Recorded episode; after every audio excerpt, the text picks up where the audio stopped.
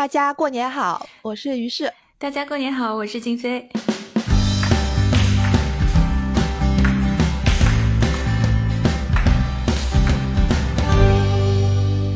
今天是我们乒乓台的加更，是在 过年期间看剧心得，对，所以是乒乓台的第三十九期正番节目。是的，呃，我们临时起意就加更了这一期呢，是因为我们正好在年前的时候看到一个爱奇艺迷雾剧场推出的一个新剧，啊，我看了第一集就挺兴奋的，就直接跟于老师说，我说这个剧集拍的非常好，我们来说一期吧。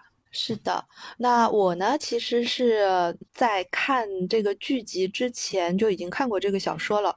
去年的时候也看过双雪涛的另外的一个小说《刺杀小说家》改编的那个电影，我知道他是现在国内呃新兴的小说家当中被。搬上荧幕的次数相对来讲最多的一个作家，所以呢，我很想关注他这次新拍的《平原上的摩西》。嗯，我看了一两集之后，我觉得这个改编非常的有意思。嗯，很多人对这个片子的喜欢，其实跟我们都一样，就是他这种年代感的把握。嗯，然后不喜欢的点其实也都一样。嗯，因为。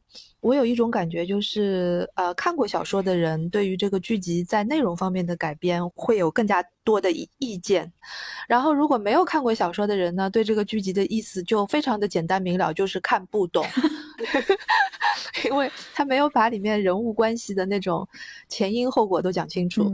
然后这个是为什么呢？我也想过这个问题。嗯，我不能够代替导演和编导来说这个话，但是我有一一个合理的推测。就是说，在这个年代感的部分，张大磊导演他是特别拿手来做这件事情的。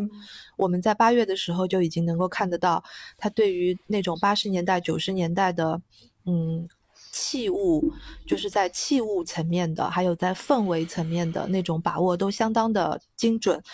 我印象最深的是，他不管在八月当中也好，还是在这个摩西当中也好，他就会拍出那种。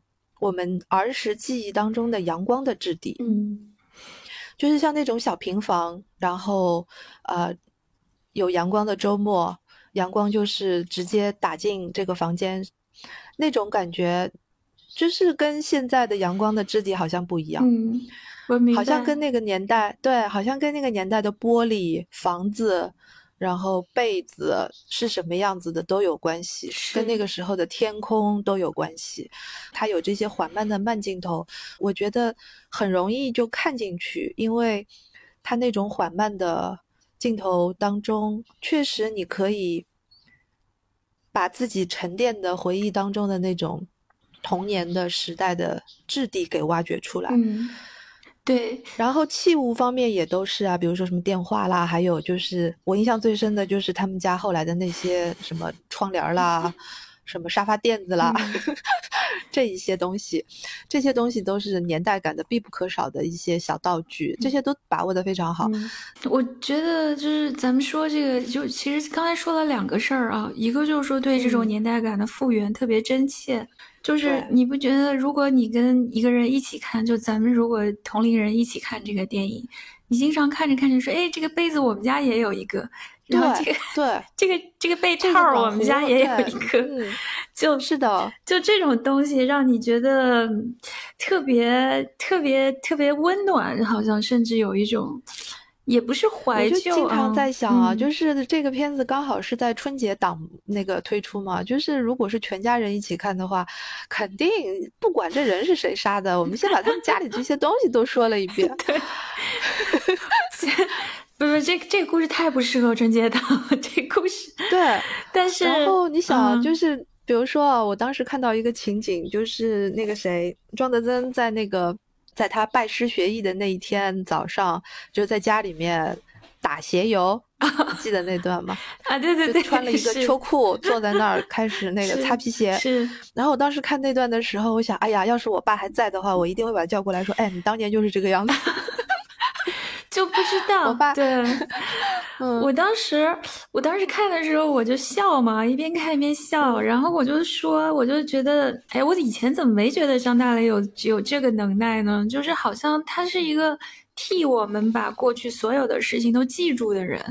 然后这种收拢在一起，这个本事挺大的。对，这种记忆呢，它是准确的，它还不像有一些电影吧，它就是真的从过去拿了一点符号，然后现在贴出来给你看看，就跟那种假的什么老字号一样。他说我们这个以前，比如说是公交车站的一碗什么腊肉面，现在我给你弄一个网红店，里面弄一些什么搪瓷盆啊，给你吃吃。我觉得也不是那样，就是他回忆的这个东西吧，你觉得就很很舒服，就是很真切。就这个人的记忆力非常好，就像他就坐下来跟一个老朋友一样跟你说，哎，以前你记得吗？以前是这样这样这样。我我确实有这种感觉。嗯，哎，我很想问问看你啊，因为就是我们两个从小的生活环境是不一样的嘛，对，所以你看这个的话，是不是会有一些跟我不一样的感受？嗯，对，因为你刚才说到的第二个问题，就是他把这个故事从东北挪到了呼和浩特嘛，我觉得可能有很多原著粉他会不开心，他会说这个故事就是一个特别东北，然后你离开了东北，这个故事的在地性就不存在了，或者说就不成立了。特别是他讲的又是一个那种九十年代下岗潮的时候，但是你看呼和浩特，后来我发现他移了一下，对这个故事没什么大影响。那我是从小在北方长大的，我是在西北长大的，这种就是北方的，就像你刚才说北方那个太阳。然后那种阳光的质感，我不知道。虽然你是在南方长大，但为什么那个太阳在我们的记忆中都是一样的？就就打个引号，就是童年的阳光。不知道，就好像就是加了一种这样的滤镜。然后我在西北，我在西北，我看到他那些平房，就是他有一集那个警警察叫蒋不凡，蒋不凡回家完了以后就碰见他妈从一个小平房里面抠抠搜搜拿白菜出来。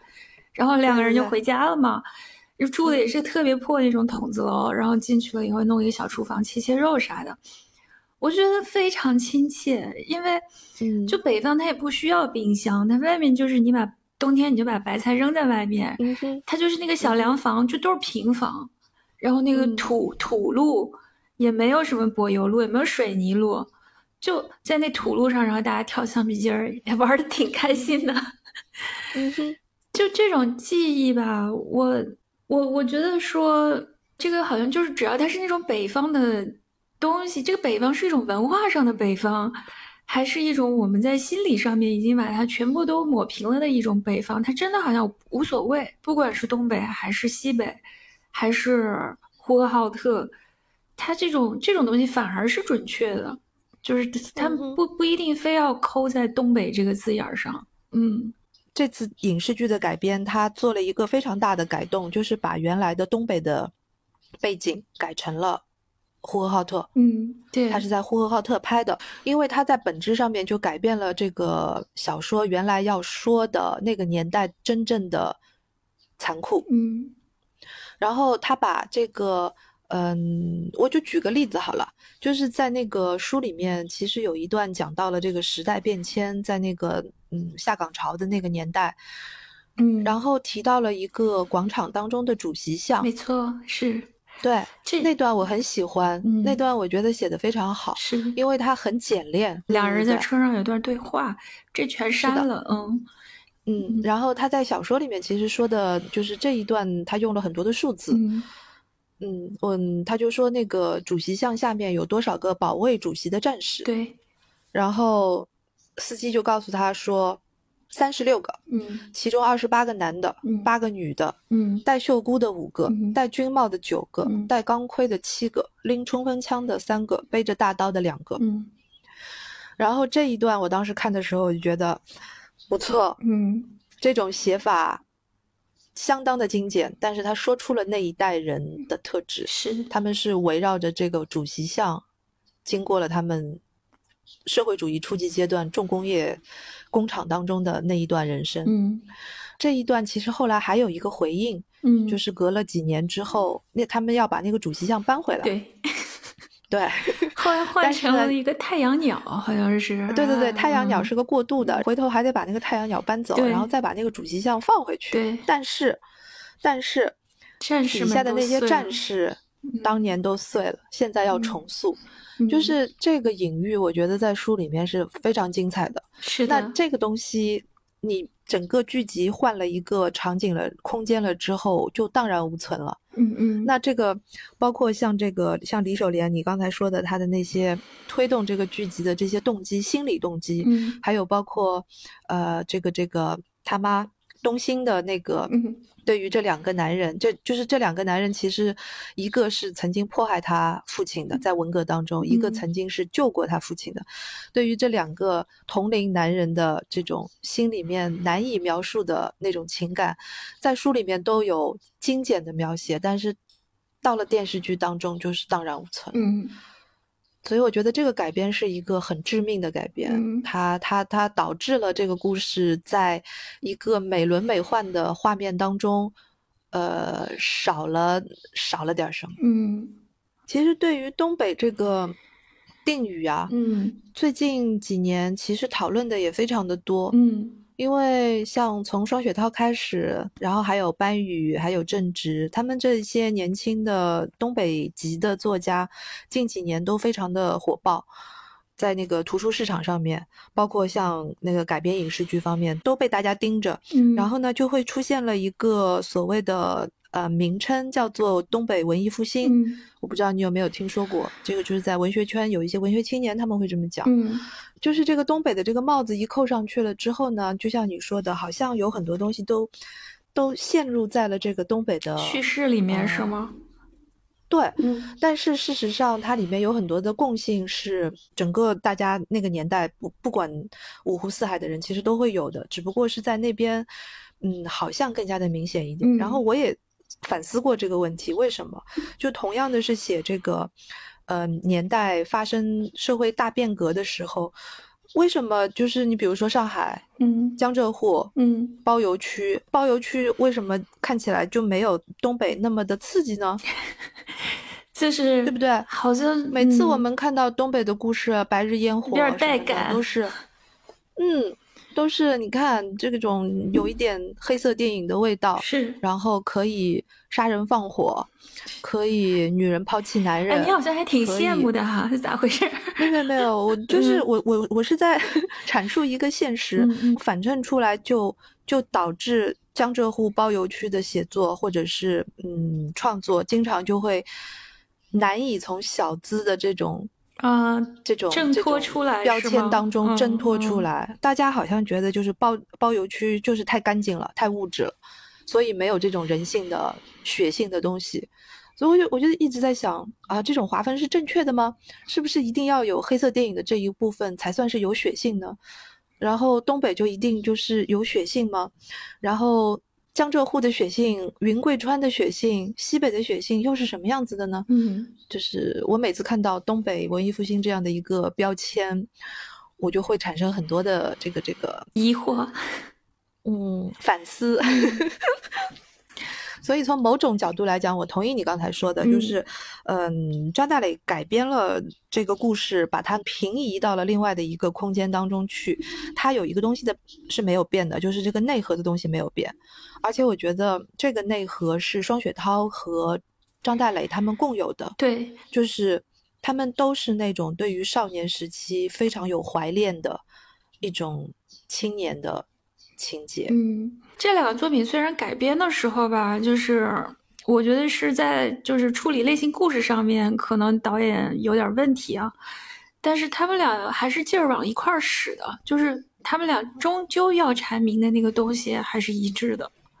那你对于就是这个内核当中两个人都很痴迷的一点，就是童年和少年终将是要过去的这一点，你你会有什么感觉吗？你觉得他拍出来了？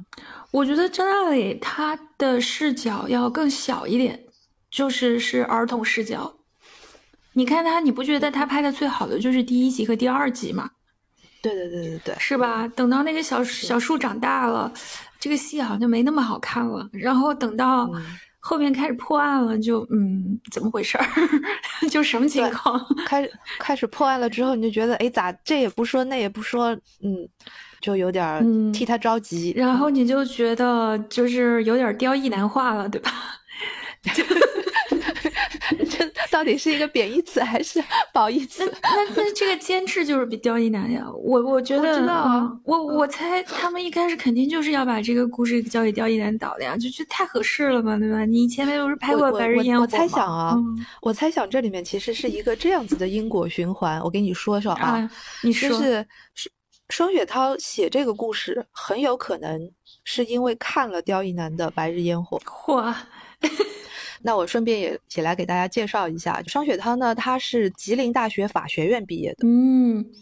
然后呢，他毕业了之后，其实当公务员当了一阵子。嗯。比如说在那个，我记得应该是在辽宁省国家开发银行。之类的地方，嗯，但是同时，他从高中的时候一直就开始，呃，看小说、写小说。从二零一零年开始，他就开始投稿，就是尤其是这一代写作者非常明显的一个特征，就是他们投稿的时候不再像我们这一代人一样给杂志投稿，嗯，而是他们去投奖项，嗯。所以呢，他在呃第一篇小说《赤鬼》就拿了一个华文世界电影小说奖征文的头奖。嗯，这个从某种角度来讲，也是他为什么一直都很受电影圈关注的一个原因吧。然后呢，在二零一二年的时候呢，入围了第十四届台北文学奖。嗯，然后也拿了一个金奖，应该是第一位拿到台湾这个奖的中国大陆作家。然后呢，他才辞职。专职写作，而且在一五年的时候离开东北，就去了人民大学创意写作班。嗯，二零一六年开始才频繁的出书。那个时候出书，其实他每一本书的样貌和风格其实都不是特别的一样。就是说，他给我的一个感觉是他那个时候吸收了特别多的东西，然后也决定是要写作。所以呢，他在尝试很多不同的，就是说笔法，嗯，尝试说不同的类型。在平原上的摩西之前有过一本叫《天舞手记》，在二零一六，也是二零一六年还是一七年的时候出版的。嗯，我当时看到这个标题，我就想，哈，这也太村上春树了吧！好你，然后同行的吐槽，嗯，我把这本书看完了之后，我想，真的就是他这个时候他受村上春树的影响，真的非常非常的明显。嗯。嗯，包括这种主人公的这种讲话的方式啦，然后生存的状态啊，都非常的相像。嗯，情感的这个模式，然后之后又是平原上的摩西，这个时候你又感觉到跟天舞手机不一样了。嗯，所以呢，就是在那个时间点，他很有可能看到了，这个也是我看别的资料上面说到，就是那个时间点看了《白日烟火》，然后他意识到，就是在东北的这个情境下面的一些黑色的类型的悬疑的。故事可能会非常的抓人，嗯嗯，因为东北的这个环境它很能出故事，对，因为它不像，就是我的理解是它不像包邮区这么的干净，嗯嗯嗯，不像我说的干净不是这个地板上的干净啊，就是这个整个氛围的那种那种干净，所以呢，它就特别适合这种类型的写作。然后平原上的摩西了之后，后面还有几部作品了之后，再是刺杀小说家。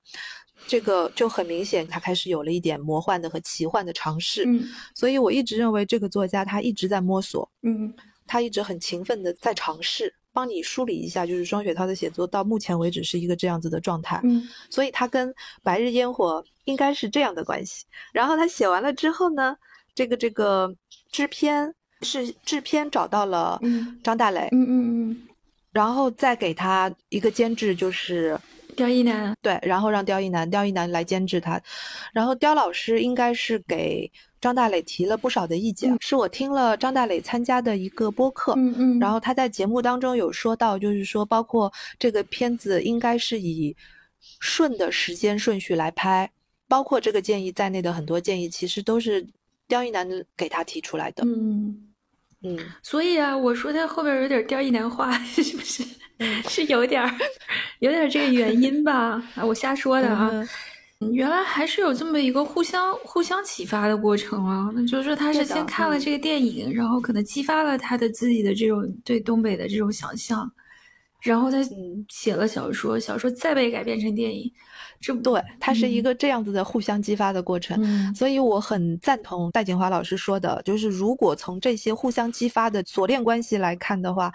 就是东北已经变成了一种方法，嗯变成了一种创作方法。嗯这个说法挺有意思的。嗯嗯，这个让我想到就是，嗯，文学圈可能这个会自己发明这样的词，什么东北文艺复兴。但是其实拍电影的也有，就是有一批可能现在从电影学院毕业啊，就是特别是在国外电影学院毕业，他们的电影观念什么也不一样的留学生回来，他们会说这是在就集中在杭州，可能是以美院为基地，他们就叫这个杭州新浪潮。但我觉得这也挺有意思的，就是这个地方，就是大家在讨论的一种在地性嘛，就是这个地方到底是什么东西激发了你的想象力，然后这种想象力，东北的这种想象力，我觉得是和历史相关的。当然，但是杭州就是你说包邮区江浙沪这个地方，它就他为什么就不能激发出和历史相关的想象力？他好像总是和和未来，或者是和商业，或者是和和更西化的一些东西是有关的。我觉得嗯可能跟时间有关系，因为就是东北的这一个历史以及它可以被挖掘的那些丰富的故事，都是由时间沉淀出来的。嗯然后像包邮区所代表的这样的一种文化，就是一个快餐式的消费文化和互联网文化的中心。它就首先是它太快了，它没有时间让故事沉淀下来。嗯它每一件事情都在赶着走，就好像我们看那个点开我们的手机，然后看我们买的包裹送到哪送到哪一个站点了，就是大家都是在赶着走。那这种赶着走的过程当中，要出现特别特别有沉淀性的这些故事，我觉得首先就比较难，其次是它不够稳定。就比如说，嗯今天给你送快递的这位小哥，明天可能就辞职了。嗯这个流动性导致了故事难以留存。嗯，举一个例子，双雪涛的那本小说里面，我最喜欢的是我的朋友安安德烈。，嗯对，然后我看那个《平原上的摩西》这个剧集当中改的时候，其实把这个也嵌套进去了，你知道吗？就是小树吃饭嘛，然后在那儿想起他来吃饭的说那个时人叫候他们嗯叫安德烈，对，就那一段我看到这个时候，想啊，挺有意思的，把它就串起来了。安德烈那个小说写的非常的流畅，嗯嗯就是呃是一个充满感情的回忆的青春的流畅的文本，那个我觉得非常的双雪涛。嗯他这篇写法就好像是一个个人的传记，嗯嗯但是这个传记描绘了一个社会边缘的人物，自我边缘化的一个人物。嗯然后呢，伴随着这样的一个人物的对照性的一个形象，就是这个叙事者我呢，其实在这个故事当中，他也是有所成长的，他也记录了他自己的一个成长故事。我觉得这种写法其实放在，呃。就是用这个写法的套路去理解平原上的摩西也是非常恰当的。嗯很多人会说这个故事讲了什么？那如果放在迷雾剧院，被很多人吐槽，就是因为它没有那么大的悬疑，对不对？嗯，对，但是作家和导演都会站出来说，这个本来就不是一个悬疑故事。从某种角度来讲，它是一个青春故事，而且是一个时代青春故事。嗯那么作为主线的，就是小树的这个成长，对吧？他从小到大，嗯他们家是怎么样变化的？这是一个家庭的成长故事。嗯作为这个边线的，像安德烈一样的这样的一个边线的人物小传的故事呢，其实就是小斐家的这一条支线。嗯我觉得像这种写法还挺好用的，就是大家可以去对比着来看一下。嗯嗯我觉得他的这个内核啊，甚至就是很打动我的一点。这个内核，我感觉我自己也分有了这个内核。包括他说到呃下岗这件事情，像我自己家族当中，我父母也确实是面临到了一模一样的问题。但是呢，他们那个时候厂子里面，他们虽然是在西北啊，他们还不是厂，他们其实是一个国国家的机关。然后这个机关里面，到最后呢，大家会想出各种各样的说法来让他们下岗，但是还不叫下岗，他会发明，嗯他会发明一个词，就是叫早退。不是叫编外，就是编制的编，外边的外。嗯哼，嗯，它很有意思，它就是我们不能，也不叫失业，其实某种意义上就是失业嘛，但我们国家还不能叫失业，他就会发明各种各样的词，然后还有一种那个时候有很多人就是叫停薪留职，你记得吗？对对对对，这个全全国都有，对吧？全国都有，我觉得这嗯些都是非常有时代特征的词。然后是一些政治政治话术。嗯，然后在那种情况下呢，实际上就说就是这个厂已经没了。已经国家也不管你了，剩下的事情你就你就自谋出路去吧。那我后来也在其他各种的影视剧里面看到类似的表达啊，比如说你记不记得我们当时好像是一起去看的那个《天长地久》，就是王小帅那个，他里面也说到了这件事情，也是说这个下岗了以后怎么怎么样，他那种拍法就和张大磊完全不一样。完了以后，我看到他拍这个下岗的时候，我就一下子想起当时，就是我妈被编外了。他是老师嘛，然后他那一个下午都就是坐在那儿，有一点魂不守舍，就是非常茫然，同时又很感觉自己受到了折辱，就有种这种感觉。就他一个下午不知道做什么，他坐在那儿等天黑，可能就是等这个事情已经等了很久了。然后那天下午终于这个靴子落地了。可能原来还心里面怀着一点想法，说可能还轮不到我，但最后还是轮到他了，就这样一个情况。然后你看，我小的时候很长的时间，我爸都不在家，就是因为他那个时候到深圳去了，他在单位里面还保留了一个职位，然后他就跑到深圳去，就下海了。结果就跟庄德增一样，他哪有庄德增？庄德增他哪有庄德增去的是云南？嗯，你爸去的是深圳，就哪儿有活儿就去哪儿呗。就是就就就他哪有庄德增那么会做生意？对，他就他就他就一分钱没赚着就回来了。但是我相信，就是说我们家这种遭遇啊，真的就是那种万千个大浪当中的一个很小的水滴。就是是的，就是一整批人都是这样的。就是你说原来就是叫双职工嘛，这爸妈都是上班的。那你小的时候，你就脖子上挂个钥匙，你就回家了。反正小时候就在大院里长大，你也不会出去的。你的世界就是这样啊，整个厂，那个厂就跟个小社会一样，有食堂啊，然后有大礼堂啊，有操场啊，会开运动会啊，就真的是，就跟他拍的就很像。哎，你刚才说到就是江浙沪这边的叙事嘛，我突然想到一个作品啊，就是金宇澄的《繁花》。嗯哼，你觉得《繁花》算不算呢？你是说作为一种南方的历史记忆和叙事，嗯，当然也算了。嗯，比如说东北跟西北的童年的那种阳光的质地，大家会觉得它就是一种很干净的怀旧。嗯，那如果放到江浙沪的话，其实就是一种不一样的质感。嗯，对，两两种调性很不同。是的，嗯，那说回这个摩西这个故事啊，你说就是，嗯，我觉得你刚才说那个这个故事是个小树的成长故事嘛。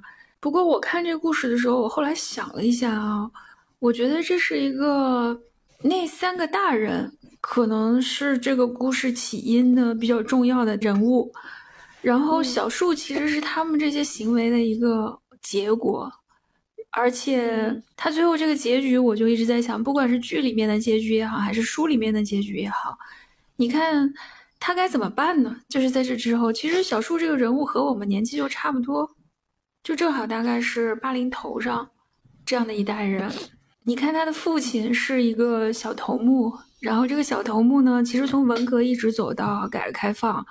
一直走到就是现在，他都没有遭遇什么特别大的问问题，他都一直混得挺好的。一个投机者嘛，曾经工人当家做主的人就是李守莲，他失去了很多东西以后就转向了暴力。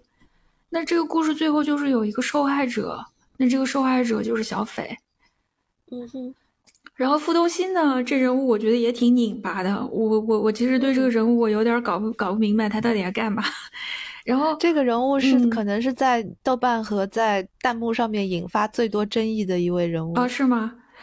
对，嗯，因为我看他这个小说中其实还是有一些前史的交代的，就是嗯，对，小说写的挺明白的，是小说写的特别明白，所以我在猜啊，我是说那个肯定很多人看完电影看不明白，说那我去看小说吧。说明小说里面一看，说啊，那我知道了。你说那个主席像能拍吗？不能拍，算了。什么八个士兵，就再见了，再见了，是吧？什么迷雾剧场，再见了。所以就是有可能就是你再回来看小说，然后把这两个东西合在一起，然后他可能能给你展开一些更完整的那个关于历史时空的呈现。然后就说回傅东新，你看傅东新这个人，他就是个知识分子家庭嘛，他爸不是哲学教授嘛，文艺青年，但他呢就是有很现实的一面，就投靠了这个庄德增。我觉得就是投靠，没别的，他就也没有也没有什么立场，也没有什么尊严的，就是跟着他过了。你这么一个人物，其实挺软弱的。我我对这人物，我是觉得挺奇怪的。那这故事其实写到后来，他就是抛出了一个挺大的问题，就是小树这一代人该怎么办？小树这代人如果活到我们现在，就四十多了，对吧？他又在过着什么样的生活？他童年的时代所失去的这些东西，对他又有什么样的影响？他该怎么办呢？我觉得可以这样解读吧，就是说让你。你 get 到的这一点，其实不是小树他现在该怎么活的，因为他现在肯定有他的自己的活法。但是有一点是没有办法再去弥补或者说补救的，就是在时代变革的这个过程当中产生的这一类的家庭，他们之间家庭成员之间的不可接触、不可了解，是永远没有办法弥补的。嗯，我记得书里面有这么一段，就是后来小树跟小斐重逢的时候，因为。在小说里面，就是东兴是后来一直在找小斐的，因为小斐就失踪了嘛，就就人间蒸发了，他就一直很惦念着这个姑娘。嗯，就是小斐就问小树说：“傅老师还好不好？”小树就说：“他几乎都要把世界都走遍了。”嗯，小斐就说：“那这样就好了嘛？意思就是说这样过日子是不是就真的很好呢？”嗯，然后小树愣了一愣，就说：“其实我也不知道。”嗯。我觉得这句话挺老实的。他其实完全没有办法进入到他母亲的内心。这么多年，我我觉得看光看剧的话，你就觉得这个庄德增好惨，就是 庄德增是很惨，对，庄德增确实很惨。嗯，我的解读是，我的解读是这样啊，就是嗯，我觉得如果我们把它往大了看，但是这也有可能是我过度解读。就傅东兴这一类人呢，他是知识分子。然后庄德增这一类人呢，他是一个投机者。那这个李守莲呢，就像你刚才说的，在这样一种时代的变迁中，他的阶层在下滑。我们不说阶级吧，就是他们这个阶级就被打得 粉碎了，是不是？命运，命运在下滑。他们，他们作为一个基石般的存在，原来所有的那种工人的自豪感、当家做主人的东西，一夜之间吧，就是也没有，就就就很快就没了，就消失了。而且平时跟他们平辈儿的人呢，很快的可能就上升了，甚至可以骑在他们头上指使他们，就是把他们拆来遣去的。我觉得这些人心里是怀着非常大的愤恨的，就这种这种情绪可能是没有办法排解。然后傅东新去找这个李守莲的时候吧，我觉得你可以把它看作是，就这个知识分子他试图要重新和工人阶级达成一种和解，或者说一种消息上的共通。但是你看李守莲的反应是什么？书里面是说他这我这事我受不了。对他当时就翻脸了，对吧？他就直接他也没翻脸，他就拒绝了，他就拒绝谈下去。对他就是不沟通，就是说我们就不翻旧账。原话好像是说傅老师，你这样的话我就跟你说不上话了。然后他就站起来了。然后你想想看，就是这三个人其实代表了三个阶层。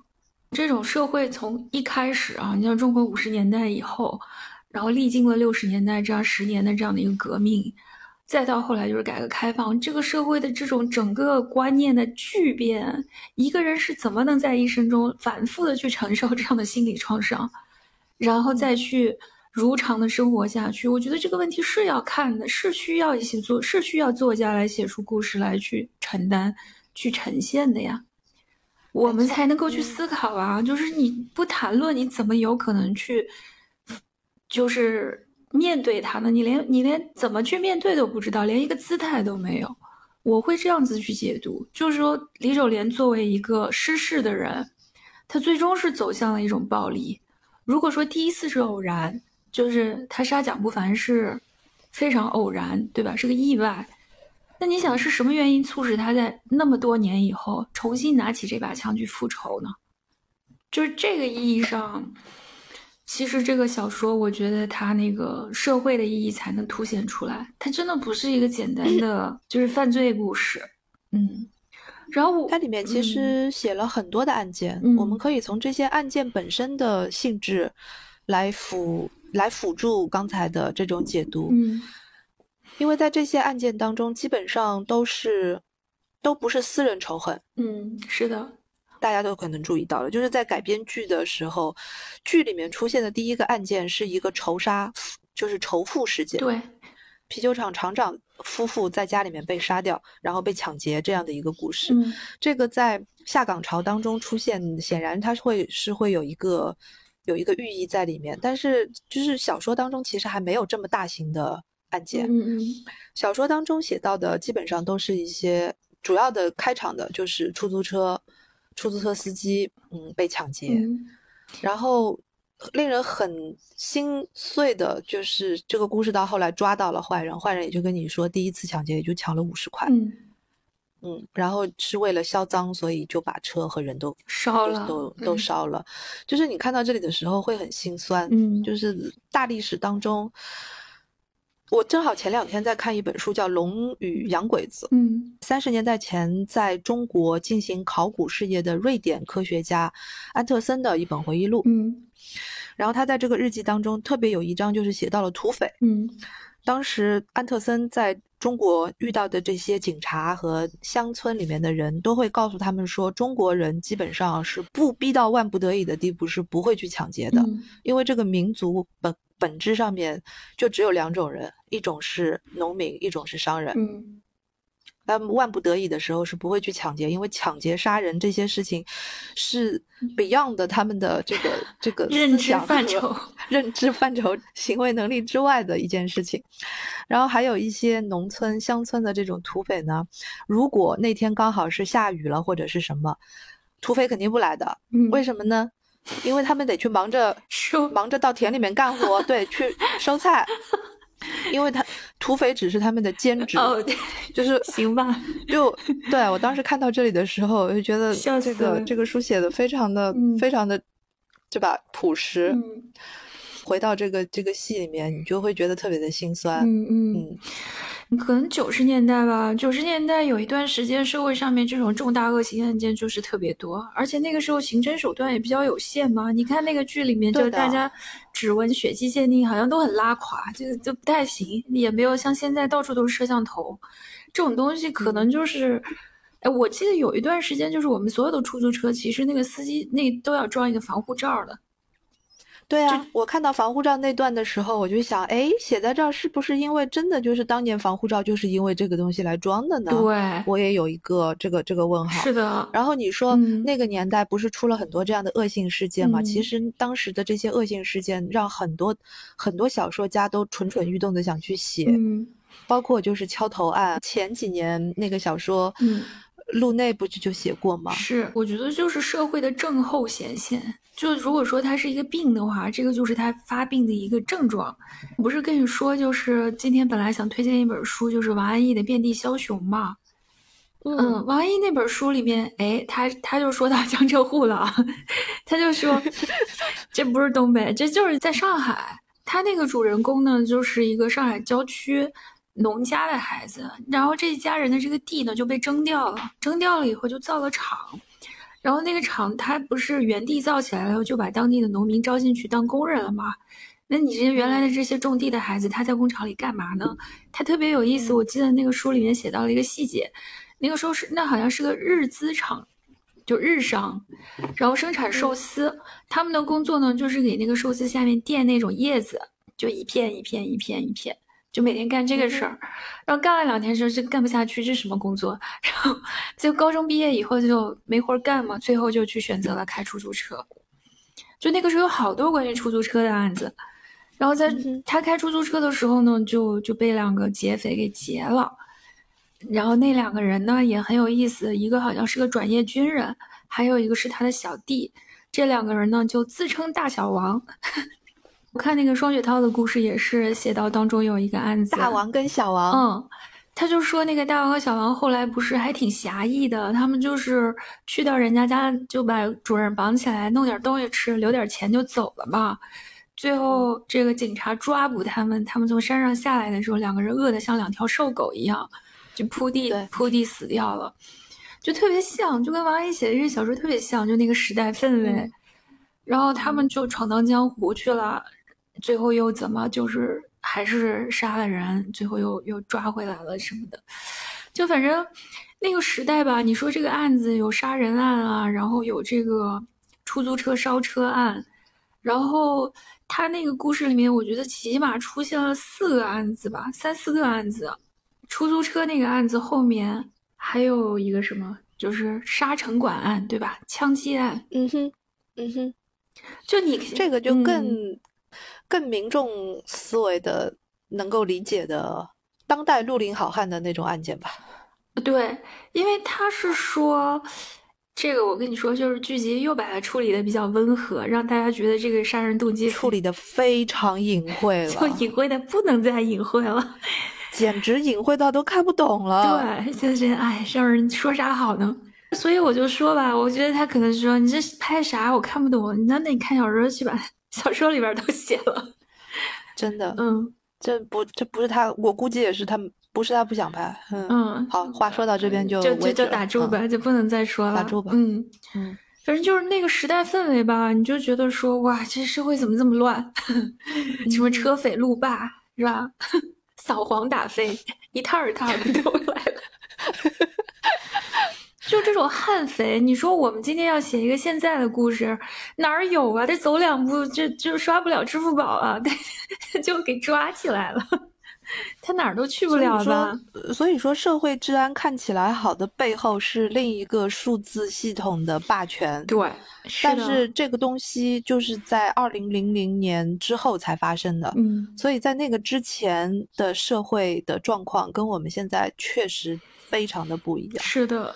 所以，双雪涛的小说里面有比较有意思的地方，是他看起来是一个少年怀旧的视角和切入点，但是事实上他是把差不多八零年中期后面开始的这些什么严打啦、国营改制啦，还有一些什么什么啦，这些说句好听一点的，就是正史的历史书上不会特别去写的这些历史时代性的事件，他把这些东西当做碎片。拼图拼在了小说里面，所以看起来好像是一个个人的回忆、怀旧的故对回忆录，但是其实是一个，它是有一个很庞大的国家和时代的背景的。嗯，所以我当时为什么说，就是我很喜欢安德烈那个故事，就是安德烈就是一个就是一个少年嘛，是一个屠夫家的少年，但是又很聪明，他自学了很多东西。嗯。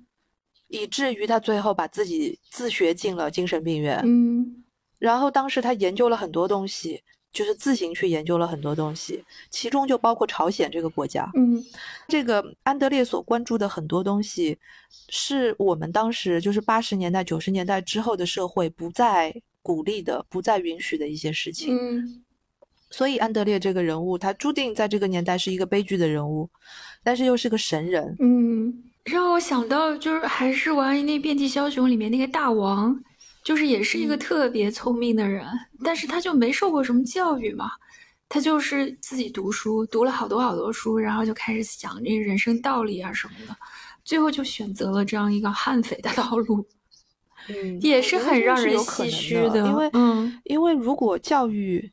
我们说白一点，就是从这个书里面一直会提到的九千班这样的一种教育体制。如果教育只是指的是这样的教育体制的话，那真正有多少人是受过教育的？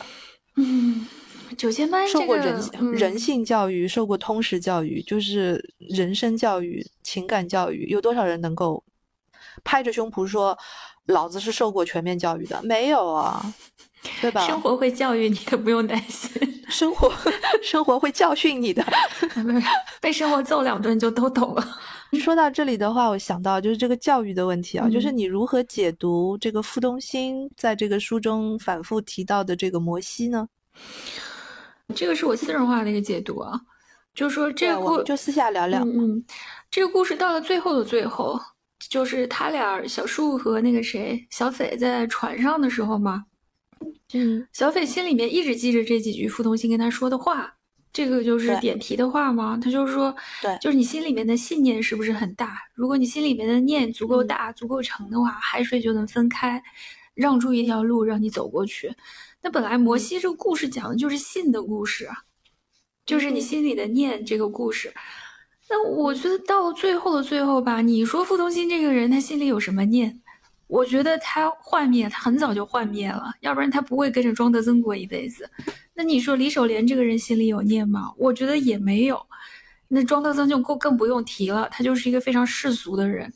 所以这个问题是落在小树身上的，还是那个问题，就是小树你该怎么办？你要不要？你心里还有念吗？我觉得说大一点，就是我们这一整代中国人的精神里面还有这个念吗？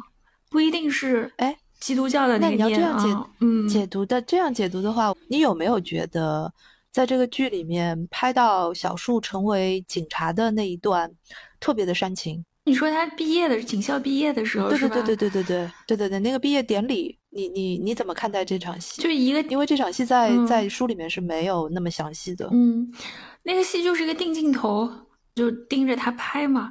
我当时看这场戏的时候。我是想说，我说这个小孩儿，你记不记得，就是他还是一个小小树的时候，他有一次在班级里面跟大家一起唱大合唱，唱到一半他也忘词儿了，他忘了他就笑了一下就混过去了，然后后面那场他就是警警校毕业一起唱歌的时候，也他也停下来了，对，中间停了两句，不知道是因为心情太激动了呢，还是没跟上。总而言之，就是这个人从小到大，我觉得他没啥变。忘词儿，对，就是，就不管他做警察什么也好，这个事情其实也是他的一个依靠吧。你看他原来不是个小混混吗？你说这个小孩虽然剧里面没有写的太清楚啊，但是我觉得他在这样一个父母离心离德的家庭里面长大，他会感觉不到吗？他会觉得说他是一个特幸福的小孩吗？我觉得不会的。我觉得他在这样的一个情况下，好像找到了一个他的。依靠就是信念，就是去做警察。嗯，但是这个也是像抓救命稻草一样抓到的东西，我是这样觉得的。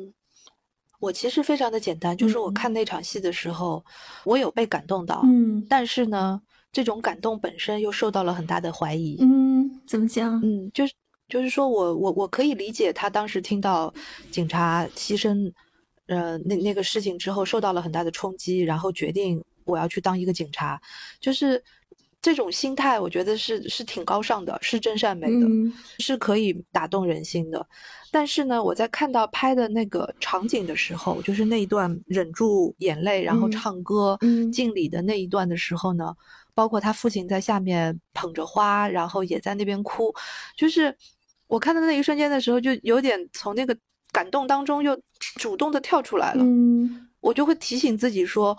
也可能是被这个煽倒了，嗯，被这一幕煽倒了，所以我当时短短的那一个场景当中，我的心情是有过，你你明白我的意思吗？我有过一次折折返，嗯嗯，就很微妙。但我觉得，就是我我我意识到，我对于这一类的主旋律讴歌的镜头，会有一种主动抽离、主动的，对，嗯，自觉的抽离的那种那种。习惯，嗯，这不挺好吗？然后我反思了一下这个，我还是会把它放在那个剧里面去看吧。我觉得单纯的看那段口型都不对，不知道被？对，不知道为什么，是因为当时念的。念的那个那个誓言跟现在用的版本不一样吗？就没人知道呀，就这是一个奇怪的处理，对不对？我就很出戏，我就想，我就在猜他原来说的是啥呀？为啥给剪掉了呢？我觉得大家都看出来了，这口型不对，那到底是个啥呢？啊，那好歹是个中景呢，就是远景就混过去了，对吧？然后像傅东兴给那个小斐念那个圣经那段儿，就改成了阿廖沙。行呀，你你那不都不点题了？你这个摩西都没了，平原上摩西都没，改成平原就是 那段的时候，我当时也一愣，我想，嘿，我就特别 想看清楚他手上写的，他那本书是是两个字的，对，他那个封面还是两个字的，应该是圣经，但是读的不是圣经，对啊，就是这么一回事儿。我一开始说，咦，契诃夫吗？好像也不是啊，那是什么呢？难道是海鸥？也不是啊。后来想想，难道是卡拉马佐夫兄弟那两个字儿？就猜了，就一直在跑神儿，你知道吗？我想啊，最后发现行吧，你能把摩西给删了，那那就改平原上的阿廖沙吧。就对啊，就是如果你这段改了的话，就平原上的摩西这个题就很莫名其妙了。对呀、你就是说啥呢？说啥好呢？就他可能、嗯可能大家都会就是默认说，啊、只要你心里的念是真的，高山大海都会给你让路。这句话就是 suppose 大家都知道是摩西里面出埃及记里面的嘛。其实我是这样解读的，就是因为嗯当时、当然就是它里面是会有一个信仰的这个主题在，嗯但是这一段话毕竟是出自出埃及记的，嗯嗯对吧？对是是一个有信念的人带领大家离开了一个地方，嗯对吧？然后走向了一个充满信念、这个救赎的那么一个留着奶和蜜的地方。然后我觉得放在这里的话，应该是说，首先它是代表着傅东兴这一辈子的一个梦想，嗯他希望离开这样的一个地方。嗯离开一个他从小就目睹了这种哲学老师被殴打的这么一个嗯这么一个地方，然后，然后也代表着就是说，或者说也暗示着他希望他喜欢的，或者说他希望他的下一代人也能够有更好的未来，因为他很喜欢小小斐嘛。嗯是的，对他很喜欢小斐，他希望小斐以后也能够有坚定的信念，能够活得活得比这一代人更好。嗯，那你看这个故事的结局呢？小斐能活得好吗？小斐整个就是个巨大的悲剧，整个就是，哎，嗯就是最后一集出来了之后，就是最后一集放出了之后，就是大家骂的骂，然后哭的哭。嗯，你是什么反应呢？因为你看完最后一集的时候，过大年了，我也没敢问你。我看的时候我就在想，这个戏好难拍啊，因为他们在船上晃来晃去的那个，对对对对对，哎，我感觉演员好难演啊，他要一边划船一边演戏，这个我也想到了，是吧？他那个船的走位怎么能那么准呢？就是啊，这下面难道有人拖着吗？我当时脑子里面尽是这种一点儿也不入戏的念头。好了，没了，我就是就是从业人员看个剧好累。那是吧？那些想想真的好难拍啊。嗯，我就觉得最后其实小斐就是个牺牲者，他就是之前所有历史里面积累的因的一个承接者，很无辜的牺牲者。你说这个，如果说有罪要有救赎，你觉得这是一个算是一个救赎类的结尾吗？我觉得根本不算吧，当然不是，对吧？嗯它就是个悲剧，这个纯然的悲剧。是的，嗯，我觉得就我觉得导演挺大胆的，嗯，哦，你说最后把小斐把小斐给打死了，因为小说中的处理是一个开放型的，对，就一个很典型的中篇、中短篇小说的一个结局。嗯。但是电影能这么拍，而且拍的那么实，我觉得导演还胆子挺大的。嗯。他前面都拍成那样，他最后再开放式结局，我觉得应该不行吧？观众饶不了他。对啊，要我其实觉得啊，你哎，我其实觉得他比较适合拍就是不不没啥剧情的故事，就他拍一点特别无聊的故事，我可能能从头到尾就津津有味的一直看一直看，就是。就最好就是每每天一家人，像他八月里面。后来我又看了他一个短片，叫《下午过去了一半儿》，嗯，就啥也没有，就是非常非常简单的日常，但是就是可以一直看下去，很好看。嗯，嗯而且我觉得就是他最后改的，除了就是说他把这个剧里面最美、最可爱、最招人疼的一个角色给给枪杀了，这个是一个大胆的处理。还有一个就是谁开的这个枪，我觉得也很，老实说，我觉得挺好的，因为是。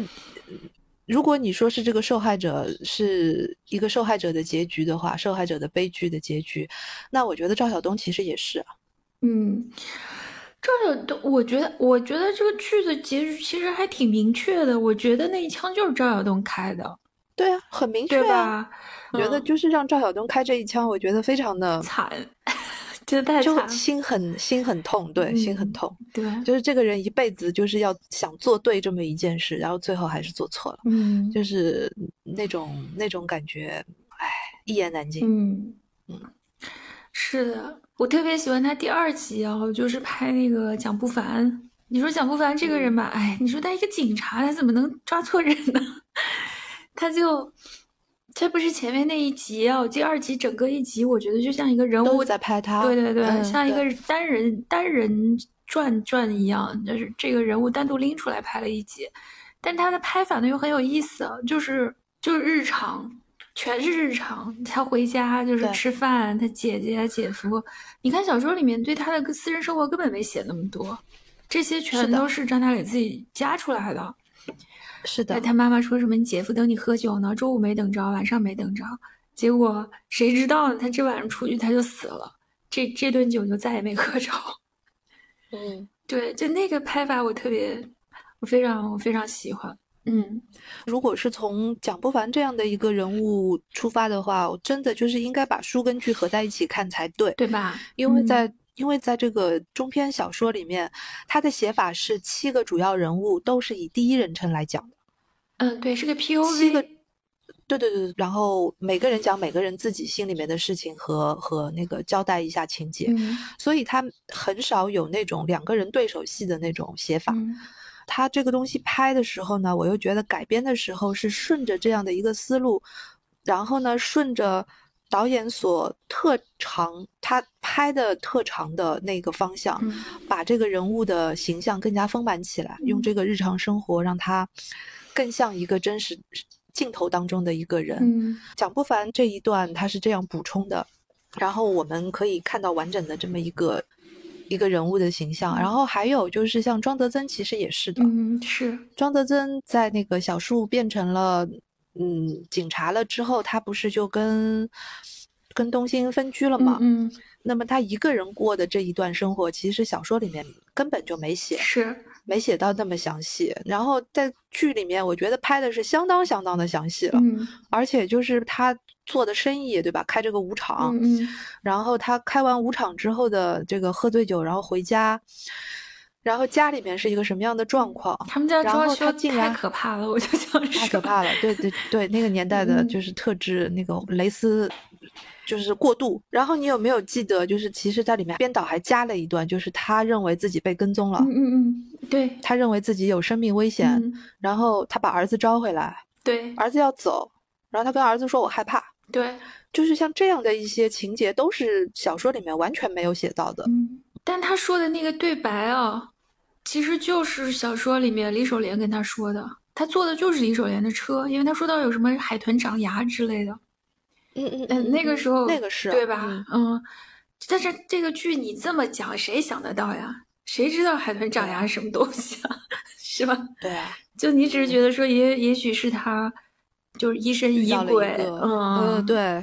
或者就是根本就没事儿，你就自己瞎想想。就你哪想得到这那些呀？就讲的太没没边儿了，就根本连不上了都。嗯，其实我想问你的是，你觉得编导用这样的大的篇幅去描写庄德珍这样的发财之后的这样的生活，有意思吗？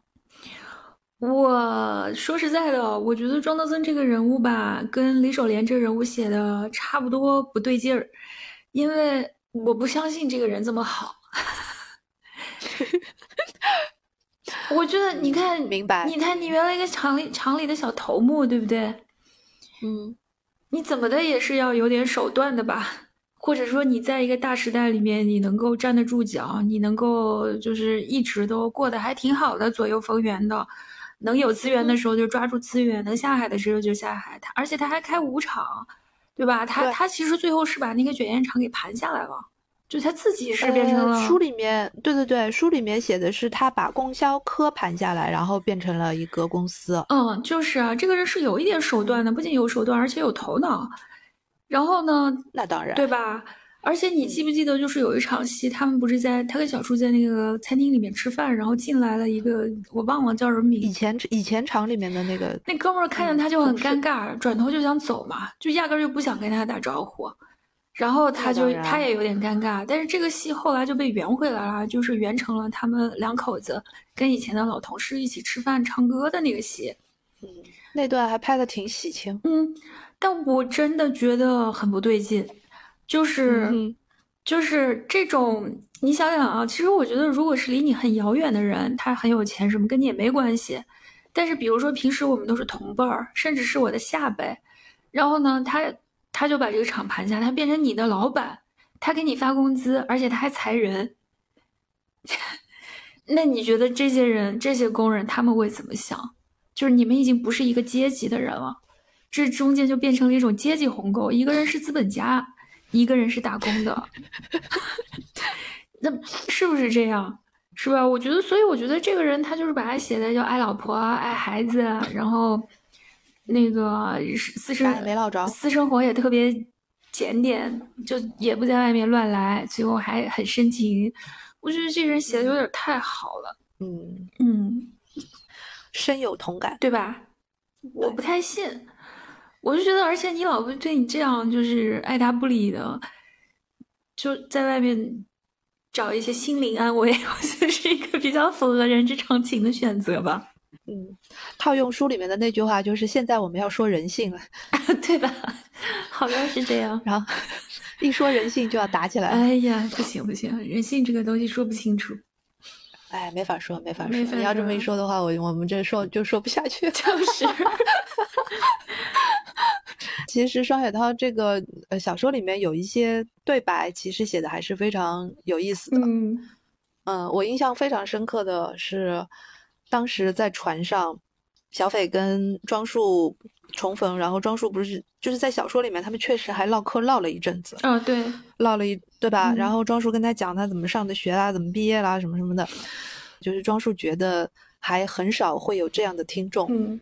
能够这样听他把自己以前的事情都说一遍，然后后面就跟了一句叫“讲完了，我好像洗了个澡”。嗯嗯嗯，哎，我觉得这句话写的非常妙。嗯，有点让我想起这种就是真的就是拍不出来的感觉了。就看小说吧，这个还是要看小说。嗯，我觉得他那个最后那场戏，对我回答，我想起来，我我我要把你刚才那个问题 回答完，就是关于最后在船上这场戏啊。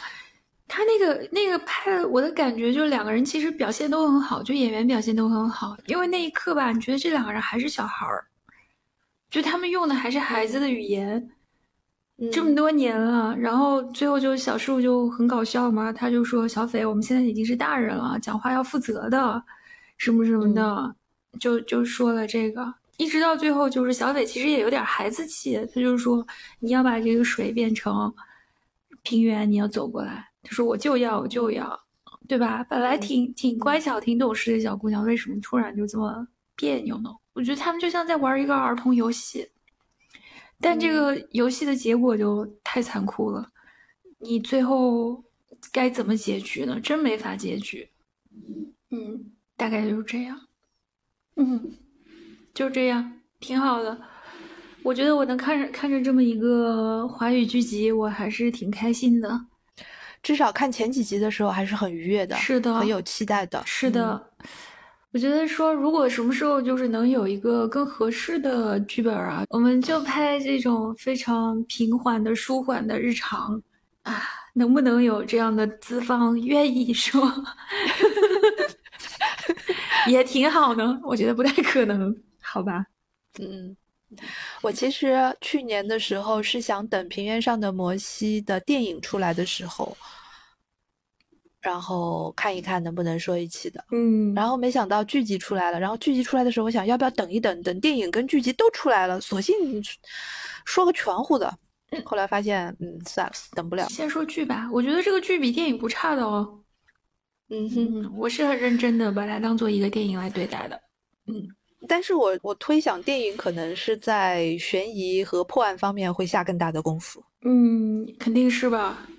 我觉得不能再这么隐晦了吧，而且也没有那个时间让你就是那么那么日常，这观众都睡着了。不知道，那就让我们谨慎的、审慎的期待一下吧，看看电影在表现上面有没有什么出色的地方。嗯嗯。电影也挺惨的，现在已经被这个小说跟剧集完全撸干净了。对，要吸引大家再去看电影的话，其实还挺不容易的。嗯，至少就是说你在情节的悬疑方面已经彻底的泄底了。嗯，是都给暴露光了。这还挺对的，如果它仅仅电影是以这个悬疑的部分来吸引人的话，那那真的会挺惨的。嗯，确实挺特别的。然后这个剧确实，我觉得放在整个哪怕它这个迷雾剧场的单元里面看啊，也挺特别的。那这个小说呢，就是你知道我是怎么知道双雪涛的吗？我是从对你说，我之前是不知道这个作家的。我是前两年的时候去参加平遥电影节，嗯，当时有一个这个制片人，他跟我大力的推荐，他说最近这个双雪涛的小说很受这个电影界的人士的看好，非常认可他的这个作品，就是被改编的这个含金量吧。然后他就大力推荐给我，他说你去看那本书，叫《平原上的摩西》。所以大概好几年前了，两年前吧。我回来了以后，我就买了一本这个书看了，我就想看看，就是说大家为什么都觉得这个人的小说就特特好改改编，对，就特好改，一下就被这个电影圈盯上了，就觉得说就特好。那看完了呢，就当时有一种印象啊，就是觉得，嗯，确实好像是有一些那种类型电影的框架、眉眼在上面，可能这个是大家觉得好改电影的一个原因。嗯，那你认同这个当时那一位制片的说法吗？我觉得怎么说呢？我当时还不是很确定，一直到就是后来你说的那个，就是去年是不是啊？刺杀小组前年、前年、前年了已经。前年那个刺杀小说年，对对对，前年。对，哎呀，已经二零二三年了，同志们，同志们，时间多么可怕，可怕。对，后来我在电影院看的那个电影，双雪涛一下子就频繁的出现在电影圈嘛，有的时候是出来和那个导演一起做访谈，有的时候是在说这个。我当时看那个电影，我有点觉得这个改编怎么说好呢？就是它是一个玄幻主题的，嗯，你记得吧？它里面有一些这种魔幻现实主义的元素在里头。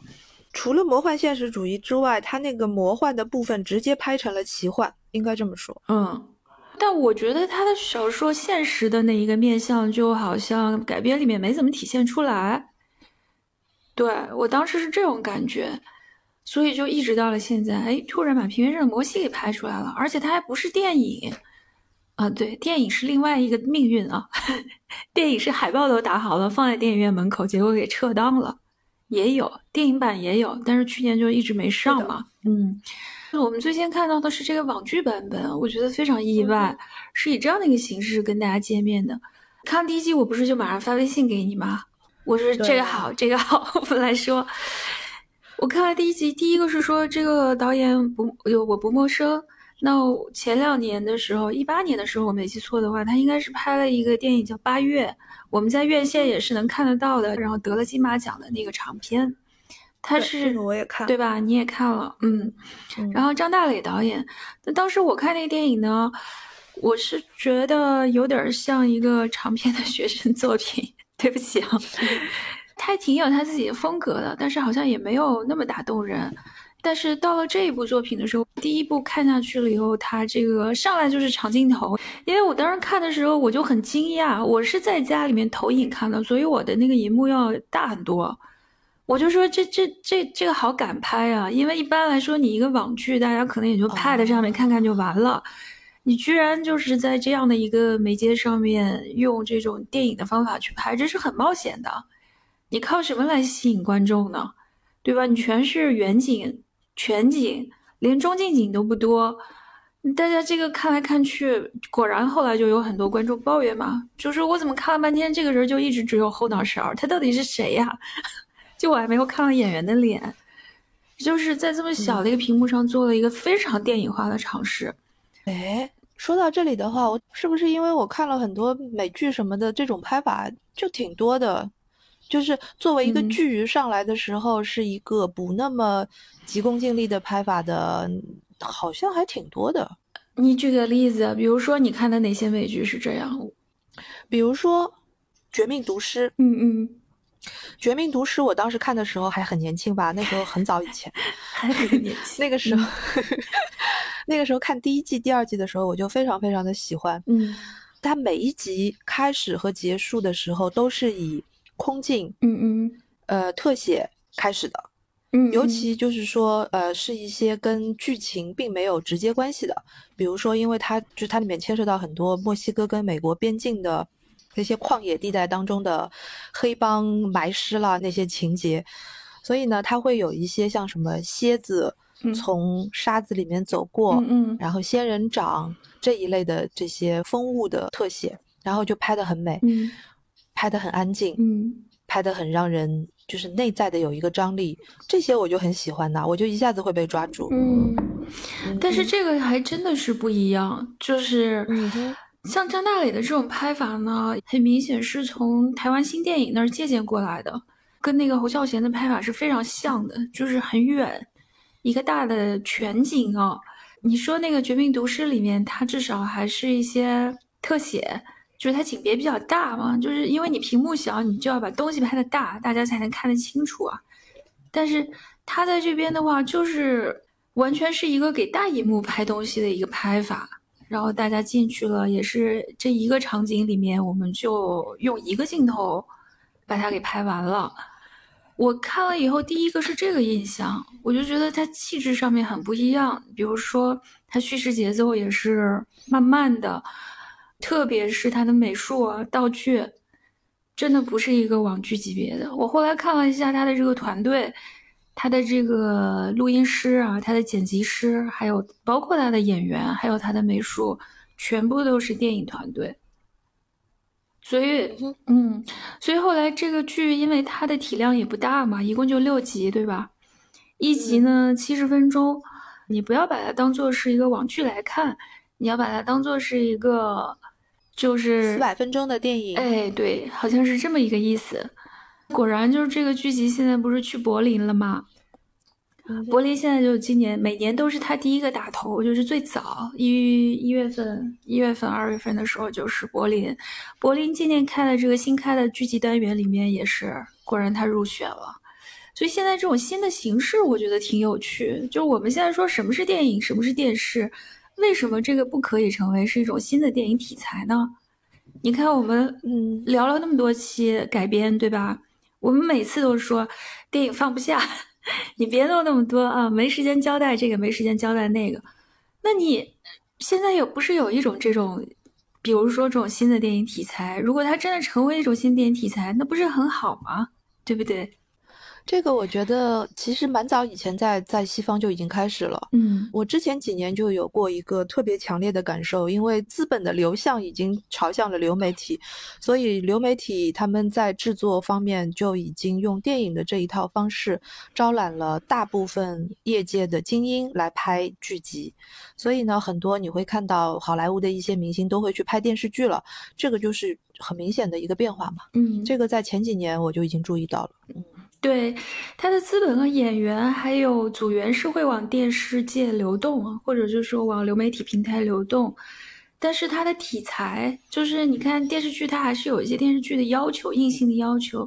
嗯，美国还有一些，比如说像单元剧，就是一季里面每一集都不一样的故事，这种其实嗯华语的剧集里面还都没有，大家好像还不太敢尝试，或者就是说把它做的很短，像这个他们推的概念是迷你剧。就六集，这故事从头到尾就讲完了。这个其实让我想到，也是前年有一部剧集叫《迷离劫》，你你看过没？我知道，嗯，是那个张曼玉的前夫阿萨亚斯，他是他是一个法国导演嘛，然后他是很多年前和张曼玉合作拍了一个电影，就叫《迷离劫》，一模一样的名字。那他现在要把这个故事翻出来，然后改改改改。又重新拍了一个剧集，也是一个迷你剧。你别把它当做是一个电视剧看，它就是一个一集六十分钟，然后七八集就完成的一个电影。你就是要把它当做一个电影看。我觉得这个这个题材变了，其实可能顺应的我们就是今天看一个两小时的电影，就是在一个三幕里面把故事讲完。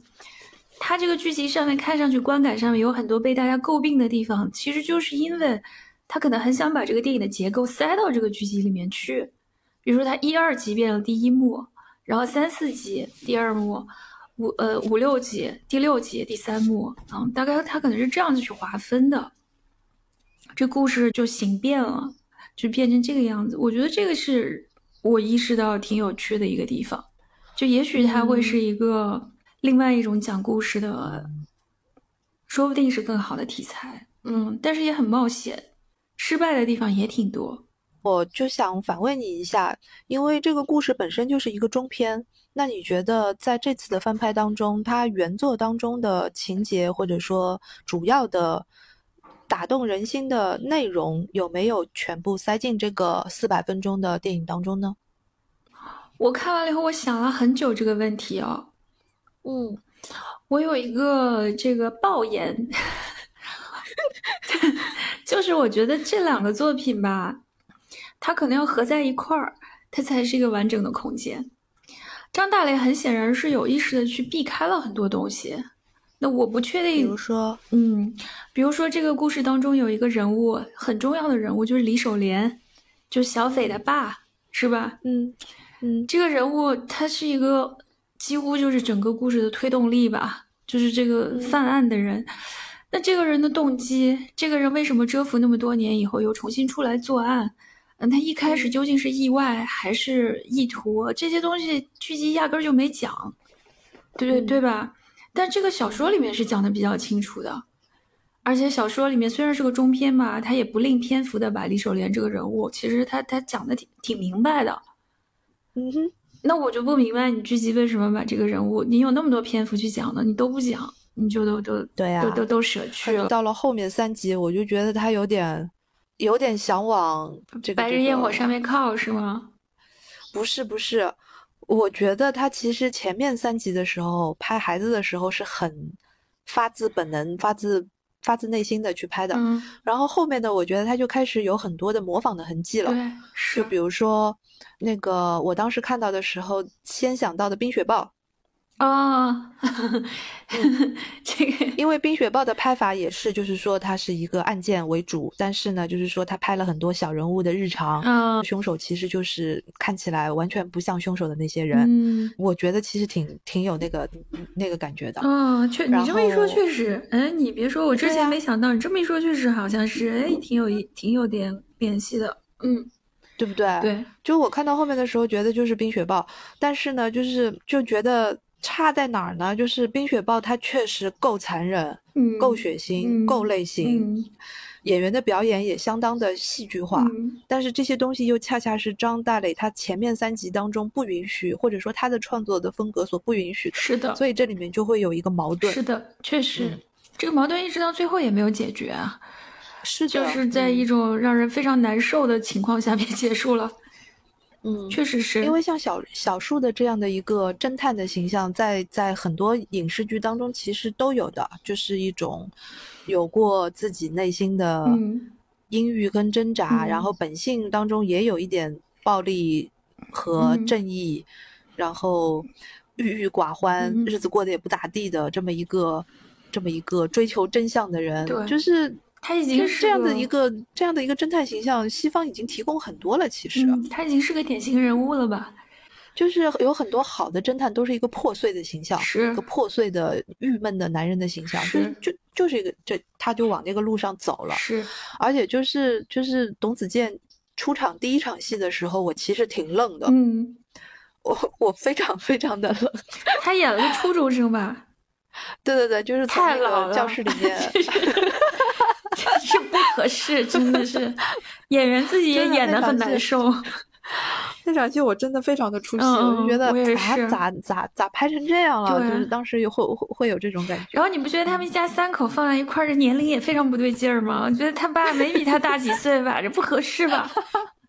但我觉得就是总的来讲啊，就是他们这家人的戏份稍微多了点儿。好吧，总而言之，我觉得我看到了一个让我开心的戏。我还是挺挺开心的，努力学习啊！成天看人家改编，好好。前面你已经说了，你要推荐的是王安忆老师的那个《变体枭雄》，对吧？对，没错，这是一本比较老的小说了，二零零五年出版的一本挺薄的小说，嗯，很容易看啊。这个我觉得又提方提供了一种南方枭雄视角吧，九十年代这种。嗯，遍地。那我推荐一个跟这次的这个东北的主题更贴近的电影，是我很喜欢的，叫做《钢的琴》。嗯，它也是个，嗯，因为嗯，这个二零一零年的一部电影。这个电影从某些角度来讲，真的并不算很完美，嗯，但是它很有特色，嗯，我觉得吸引我的当然就不是故事层面的东西了，是，是一个视觉审美上面的一个处理方式。这个在我印象当中是很少有用这样的一个镜头语言和光影的效果去处理重工业工厂的一个杰作。也是这一部电影让我记住了王千源这个演员。是，对对，他，但是但是这个故事就是我就觉得还是挺文艺的。就是从某种角度来讲，我觉得《钢的琴》的这个故事远远要比《平平原上的摩西》要文艺的多。对，是的。哎，你有没有看过他有一个这个舞台剧版本？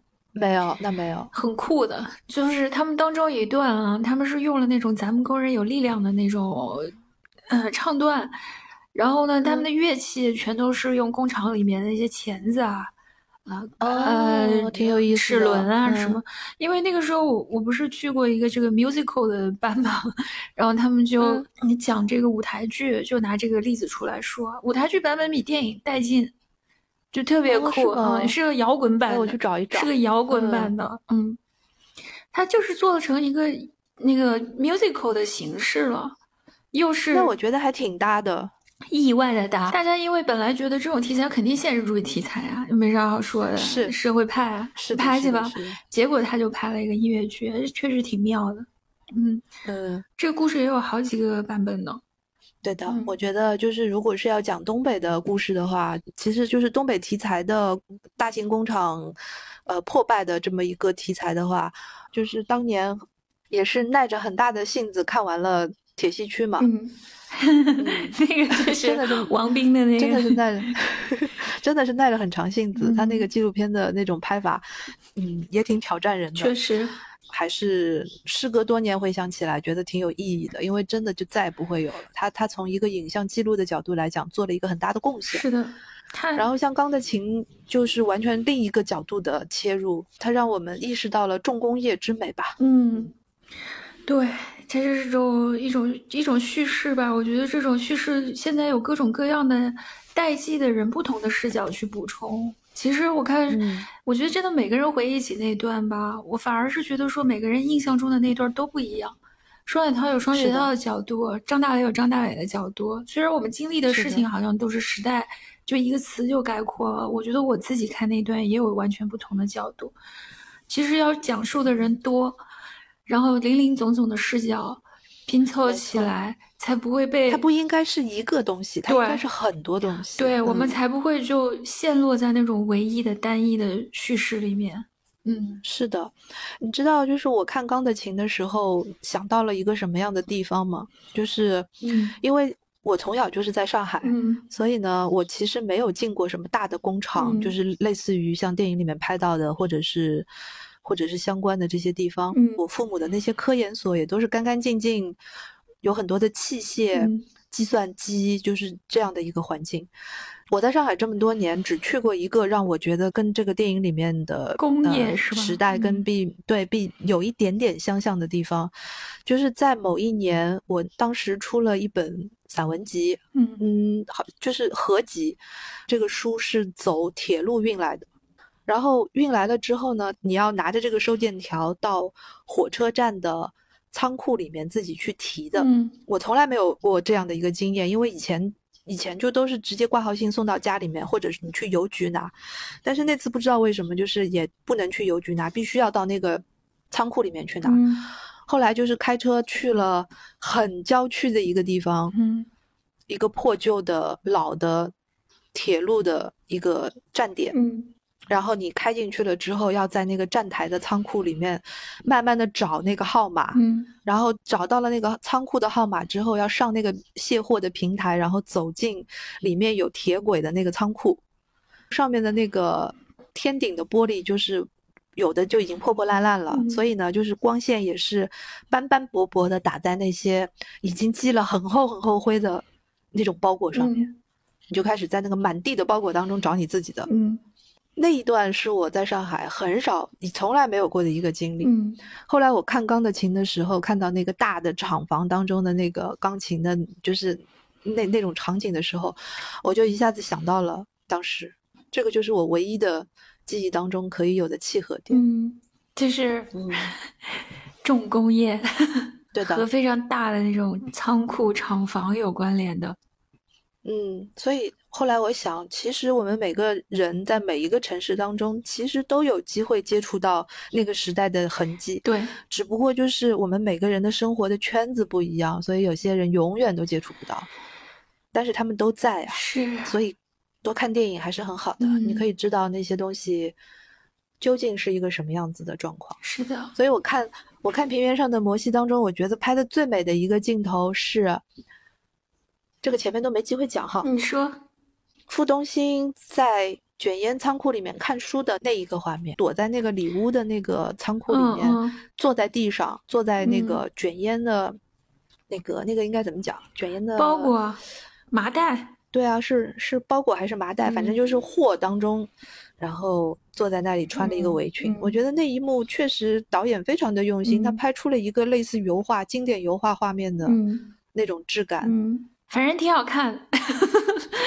我觉得我甚至没事儿，我可能还会再把它看一看。一个新年座谈会，对的，就差就差你说话的时候我嗑个瓜子儿啥的了哎，呀，我是不介意。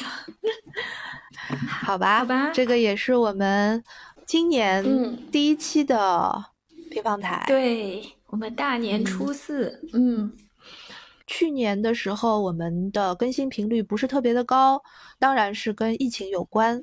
然后另外一个原因呢，也是因为我们静飞老师开了新的专栏，你要不要顺便在这边给大家介绍一下你的新专栏呢？